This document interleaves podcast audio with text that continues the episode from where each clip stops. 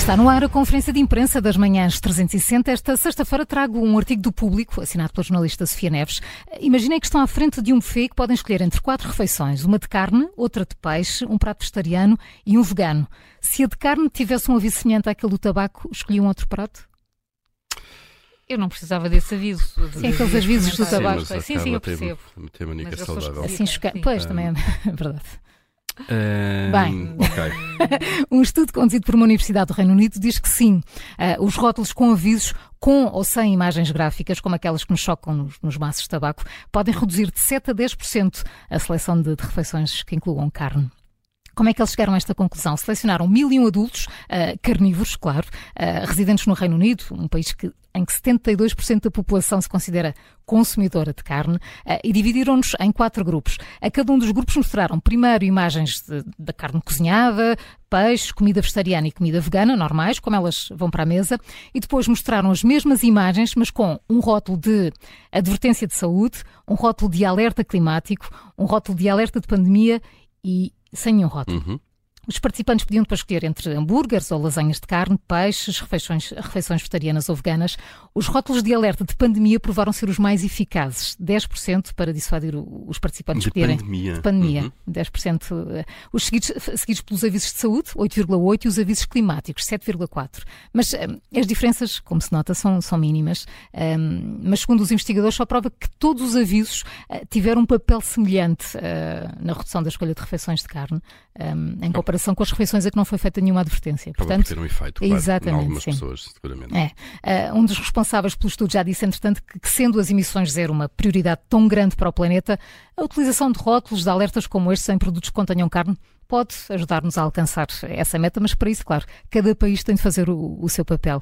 Eu li no público, mas o estudo completo já está na revista científica Appetite. Olha, é um, é um bom nome. Bom, não. Tem tudo a É a ver. revista dos gastrónom- gastrónomos. Juca, Já ia uma carninha. já ia uma carninha assada, sem, sem aviso. sem, sem alertas. Sem alerta. É mesmo, sem alertas. Ora bem, eu, olha, no Observador vem uma- vou falar-vos deste hum, Ceará, que é a nova, que é esta tempestade, que não sei se já passou, ou se já se foi embora, se ainda anda por cá, não interessa. Mas é engraçado isto, porque, eh, pronto, assim, basicamente é uma tempestade que diz aqui, eh, forma-se no Atlântico Norte, acima de Nova Iorque, depois movimenta-se para, para o Reino Unido e é aquilo que eles chamam de uma depressão muito cavada, que significa que a pressão atmosférica vai baixar, que é muito rapidamente, em apenas 24 horas. Aliás, ontem até se falava num ciclone bomba.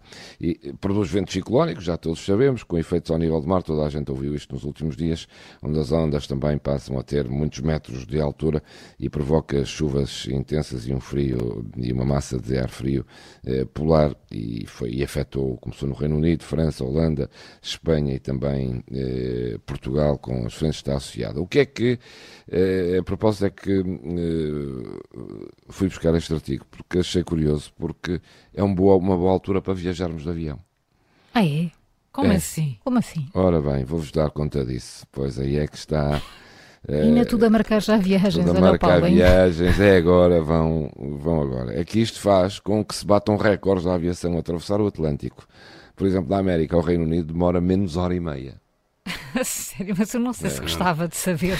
Pois, os aviões andam, agora podem não. abanar um bocadinho mais, Pois. mas a verdade é que andam mais depressa. Empurrados pelo Portanto, vento. diz aqui, pois exato, levam, a- diz aqui que estes fortes ventos, eh, eh, o, que é que, o que é que podem fazer com eh, as cidades entre várias cidades, estou aqui, por exemplo, entre várias cidades da costa leste americana, como Miami, Nova York ou Boston, ou até ao Reino Unido, foram reduzidas em cerca de uma hora ou até de hora e meia. É um voo, de- um voo é da British tempo. eh, que atravessa o Atlântico de Boston para Londres a uma velocidade habitual de 860 a 900 km hora, consegue fazê-lo a 1200 km hora.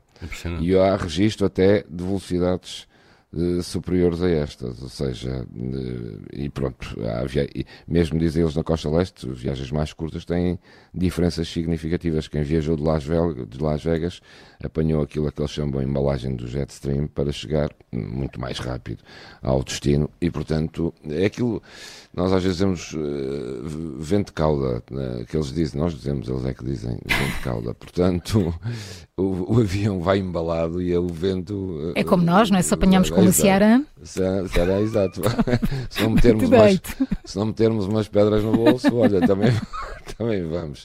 Pronto, é curioso. Portanto, vou- viajar é agora, porque para quem quer chegar Vamos rápido ao isso? destino, já sabe depois é a uma aterrar e levantar. É, a aterrar e a levantar, aquilo abana um bocadinho, não é? Olha, o. Paulo vai a Braga, Eu vou a Braga, vento. vou de tempestade. Vai Eu não vou de Se calhar em tempestade, 15 é mais minutos pões-te lá. rápido. Olha, depois estou lá. 15 minutinhos. É seis daqui. Exato. É, é só descalçar os sapatos É, para seres mais leve. Siga. Mete uma manta do super-homem. É, é só pôr-nos a jeito, basicamente. É? Pôr-nos a jeito. Exato. É Leste no boa observador, dica. não foi, Juca? Bem, no observador, era isto. Pronto, é só uma curiosidade também. Boa Muito dica. Não- pronto, deu para vocês rirem um bocadinho. Pois, Claro. Tu és maravilhoso a fazer-nos rir, Juca. Obrigada. Já ganhou o dia, Júlio. Olha, e, o dia. e vocês sabem. Já ganhaste. Mas não desligues, ainda tens aqui até o fim da emissão, está bem. É verdade, eu já não aguento mais. Vocês sabem que os ratos também têm imaginação. Não estamos a falar de rato Mickey, Ah, não é? eu ia Nem dizer do o rato. Mickey. Os outros também têm. Os ratos também têm imaginação. O Ratatouille tem muita. O rato imenso. O Remy.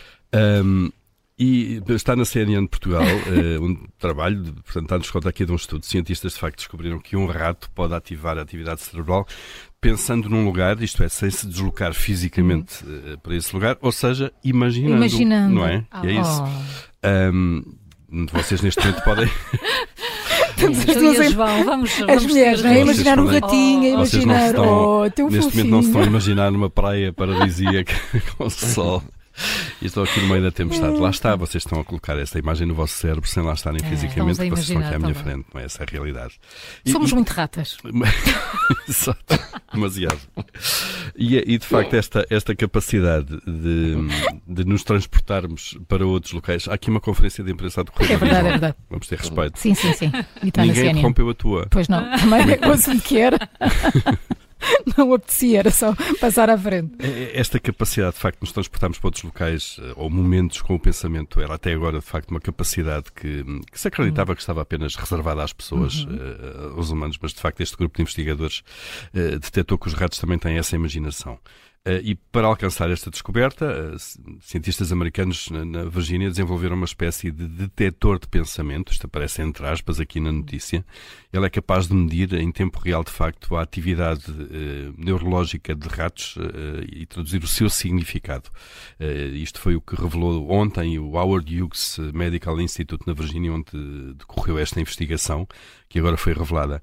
Bom, este sistema combina uma realidade, realidade virtual a 360 graus, portanto, muito intensa como, como, como realidade, se quisermos, e um interface que liga o cérebro a uma máquina, eh, que no fundo sonda os pensamentos internos dos ratos, mede a atividade elétrica do hipocampo, que é a região do cérebro onde as memórias eh, são armazenadas e, e são geradas, eh, e basicamente isto funciona assim, quando o cérebro está a recordar, há ali uma atividade específica nesse hipocampo relacionada com essa atividade, e até agora eh, isso acontecia apenas eh, em pessoas, nunca tinha tido- sido detectado em animais.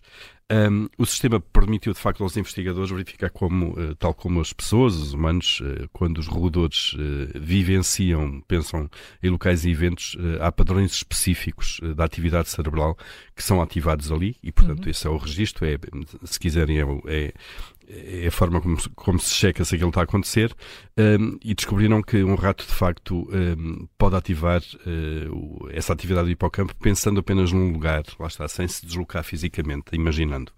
Um, na experiência, um, o, rato foi introduzido num, num sistema enquanto caminhava por um trajeto uh, e quando alcançou o seu objetivo foi recompensado. Portanto, isto é aquelas experiências típicas com, Sempre, com animaizinhos, não é?